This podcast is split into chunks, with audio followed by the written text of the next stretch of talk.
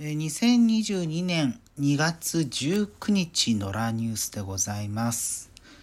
えー実はですね、さっき1回しっかり撮ったんですけれども、えーもう1回撮り直そうと思いまして、はい。あの、北京オリンピック行われていますけれども、カーリング女子日本代表ロコ・ソラーレ、えー準決勝で勝ちまして、決勝進出でもこの時点で金か銀かどちらかのメダルが確定しているという形なんですけれどもね。うん。まあ、私あの、前もって言っときますけれどもスポーツの知識が乏しいのでもしかして間違ってる部分もあるかもしれないんでその辺ちょっと、えーご了承いただいてあのもし間違ってたらご連絡ください。えーこのロコ・ソラーレっていうふうにあの一般的に言われていますけれどもこれあのカーリング女子日本代表のことをロコ・ソラーレっていうふうに言うっていうふうに思われてる方もしかしたら結構いらっしゃるんじゃないかなって思うんですよね。まあ、具体例で言うと例えばサッカーの日本女子代表のことをなでしこジャパンって言ったりしますけれども、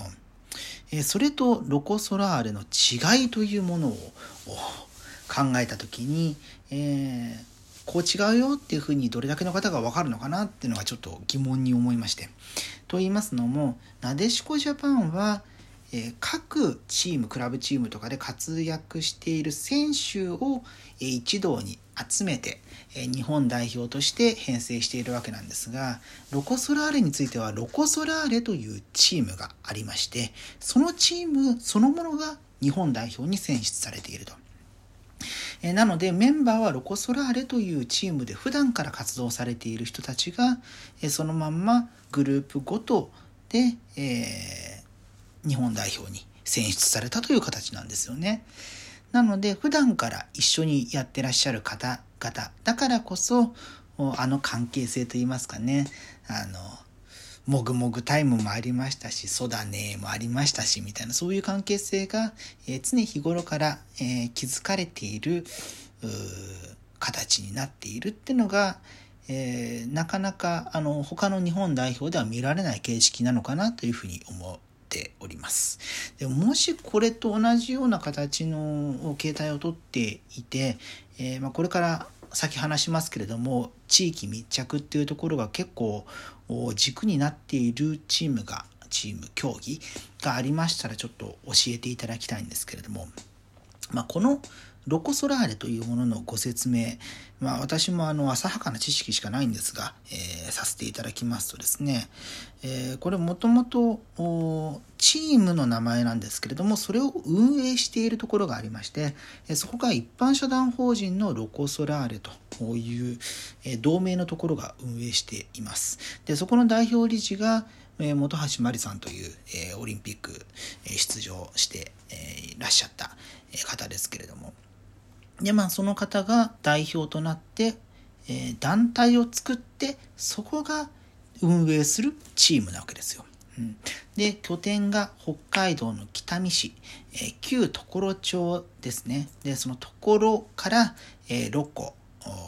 という名前がローカルと所から、えー取ってあとソラーレが太陽という意味のイタリア語ですかね。っていうふうなことを先ほど私が、え公式サイトを見た限りでは、そういった説明があるんですけれども、えま、地方なんでしょうね。その北見市で本橋さんが、まあ、ご出身で、えそこでのカーリングのお振興みたいなところを根付かせるため、うん、競技として根付かせるための団体として、えーチームも運営している形なんですけれどもいやここで思うのがその地方創生ってここ数年すごくよく言われるじゃないですか。で岸田政権になってからもまあその政権になってからはあんまり具体的な話はないですけれども公約の段階ではデジタル田園都市国家構想というようなものが掲げられておりまして、えーまあ、日本中どこでもデジタルにアクセスできる環境を整備して、えーまあ、仕事とかね、まあ、最近だったらテレワークもそうですし、えー休みのまあ、休みというか旅行と組み合わせたワーケーションですか、えそうした文脈で、えー各地で働けるようにするというものを支援していく形を示してはいますけれども、まあ、そうした文脈の中で地方創生というものの意味合いが結構ねでかいわけですよ。で、えー、まあこのコロナ禍になる前からですね数年前から、えー、移住とか関係人口っていう言葉が結構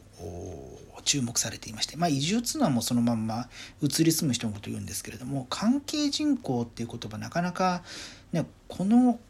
話その地方創生絡みの話じゃないと出てこない話なので軽く説明しますと、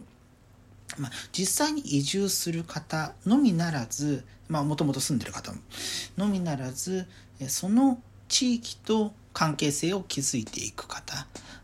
をいかに増やしていくかってことに、え結構各自治体躍起になっている部分があってでその接点として例えばふるさと納税で、えー、寄付するとか、えー、そういうものも関係人口づくりの一歩として各地が、えー、注目している形があるんですよね。で、えこの北海道北見市に関してはですね前回のオリンピック、ピョンチャンオリンピックの時、モルゲストラのあの時にも、かなりですね、えふるさと納税が、えー、殺到したと。いうようなことが、えー、過去のニュースを4年前のニュース見ていますけれどもね、えー、そういうことがあって、まあ、今回もね結構可能性があるんじゃないかなという気はしますけれども、まあ、今ね実数字として出ていないでしょうしこれから先決勝戦を経てどうなっていくかっていうのはあるんですがで今改めてあの北見市のサイトを見てみますと1月末にですねロコ・ソラーレグッズが、えー、ふるさと納税の返礼品として登場しまして、はい、え、サイトに出ているのはオリジナルステンレスタンブラーとオリジナルハンドタオルというこの2種類がね載っているんですけれども。1万円の寄付で両方ともなのかな？で、えー、事業者は一般社団法人ロコ・ソラーレという形ですけれども、えーまあ、こうしたものも返礼品の一つとしてですね登場したので、えー、今回はあよりですねこのオリンピックの機運に乗っかって納税される方増えるんじゃないかなというふうに思いますね。で、これ本返礼、あ今、ふるさとチョイスのサイトを見ていますけれども、ここの説明文によりますと、本返礼品をお選びいただいた場合、いただいた寄付金はカーリング振興をはじめとしたスポーツ振興に関する事業に使わせていただきますというふうになっていますね。うん、まあ用途としてもスポーツ関連の、まあ、カーリングが全てではないでしょうからね、まあ、北見市で頑張ってらっしゃる他のスポーツの方ももちろんいらっしゃるでしょうから、ひいきはできないんですけれども。まあそういう用途に使われるんだったら、お1万円だったら、まあ1万円つってもね、大体、あの、ふるさと納税って、えー、実質負担は2000円なので、それ以外の部分は、えー、まあ、それぞれのね、お給料とか所得によって変わってくるんですけれども1万円以上もし枠がある方であれば1万円払っても8000円分は返ってくる、え形に、え税制度的にはなっているのでね、うん。まあ、そう思うとじゃあこのタイミングだし、うん、納税してみるそうだねみたいな感じの、うん、考え方至る方いらっしゃると思うんですけどもね。うん、でまあこうしたその地方に関わる、うんまあ、さっきの関係人口の話とも近いですけれども、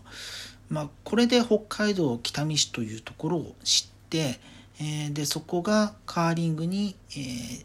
力を入れていると、えいうことが分かりっていうことだけでもそれが知識に入っているとその町自体のイメージは上がりますよね。あそれ以上にそのなんだろう日本を代表すると言いますか、うん、こう日本を引っ張っている地域だというようなねブランディングにもつながるので非常にそうした形まあなかなかねその北海道だからこそ雪の降る、まあ、寒いところではあるので、えカーカーリングをしやすい練習